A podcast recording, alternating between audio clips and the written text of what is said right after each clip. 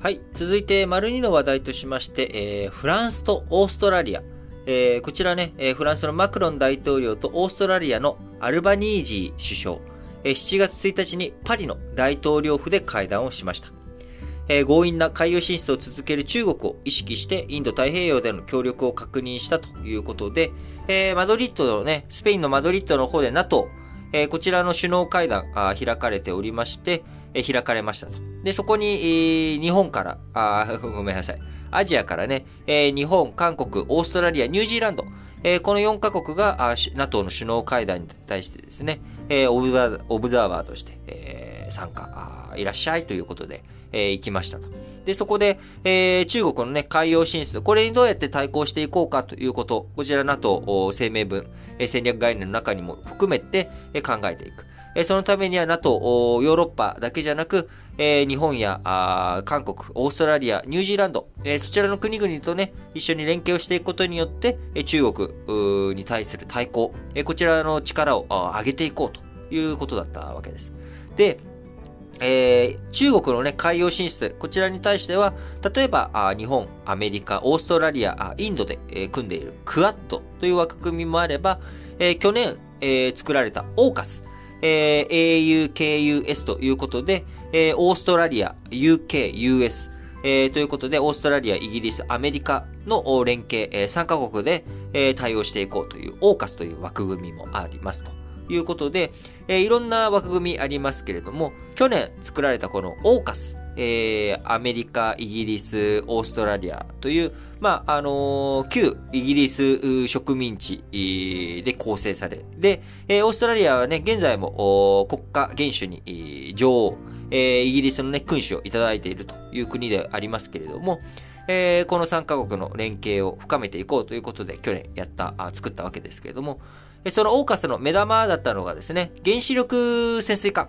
えこちらの技術を、えー、アメリカ、イギリスで持っている技術をですね、えオーストラリアにえ提供していくということ。その結果、あオーストラリアあ、それまでですね、原子力の最新鋭、あ、原子力じゃない、ごめんなさい。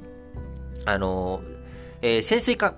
えー、潜水艦の最新鋭の技術というものを、えー、アメリカ、イギリスからではなく、もともとフランスから提供を受けようということで、えー、進めていたわけですけれども、そちらについてはもう破棄すると。えー、フランスからの原子力、原子力じゃない。まあ、何度も原子力、原子力。ごめんなさい。潜水艦開発契約、契約。えー、こちらをね、あのー、フランスと結んでいたもの、これ破棄するよということで、え、両国関係、え、非常に、え、冷え込んでしまっていたということになっていました。え、当時ね、え、オーストラリアのモリソン首相、え、アメリカ、イギリスとの安全保障協力の枠組み創設に伴って、え、フランスのナバルグループと進めていた、え、潜水艦建造計画。え、こちらね、え、原子力ではなく従来型の、え、潜水艦建造計画について破棄をしたということで、え、フランス、中豪大使、えー、オーストラリアにね、駐在している大使を召喚するなど、えー、関係冷え込んでいたということですが、えー、先々月、2022年5月にね、オーストラリア総選挙を受けて、えー、モリソン首相退陣、えー、新しい首相としてアルバニージー首相、えー、が就任したということで、えー、今回フランス企業に対して5億5500万ユーロ、えー、約780億円の和解金支払いを決定し、関係改善に向けて意欲を示していましたということで、えー、今回ね、え、フランスのパリに、マドリッドからパリに移動して、えー、フランスのマクロン大統領としっかりと話をしたということで、ここやっぱりポイントはですね、えー、NATO の会合で、スペインのマドリッドで付随して、えー、日豪、日豪じゃない、なんか今日ダメだな。ちょっと疲れてますね。えー、不都合、フランスとオーストラリアの首脳会談をやったのではなく、まあ、もちろんね、外遊のついでではありますけれども、フランスに赴いて、これ大切ですよね。あの、皆さんも、えー、イメージしてください。なんかこう、企業でも、家庭でも、どこでも何でもいいんですけれども、何かあった時に、まあ、ごめんねって、仲良くしようねっていう時には、相手の家にね、もう、相手の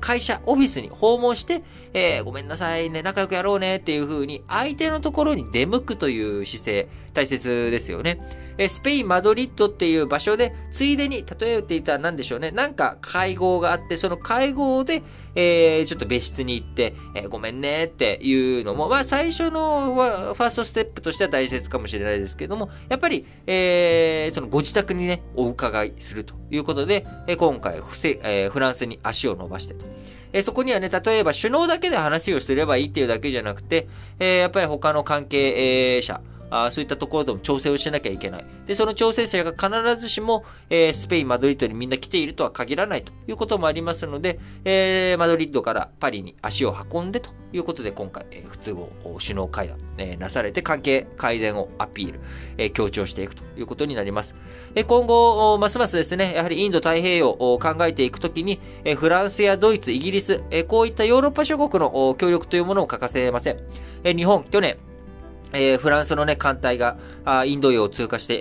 えー、日本やってきた時にはですね、えー、九州で一緒に共同訓練、えー、在日米軍とかと共に、えー、行うということをしましたし、えー、そういった、あまあ、フランスもね、太平洋に、えー、海外領土を持っておりますので、まあ、そういった点からも、しっかりとフランスとオーストラリア、えー、こちらの関係が改善されていくとともに、日本としてもですね、えー、欧米諸国との連携を深めていきながら、しっかりとインド太平洋の地域の安全に向けてね、日本ができることをやっていくべきだなと思います。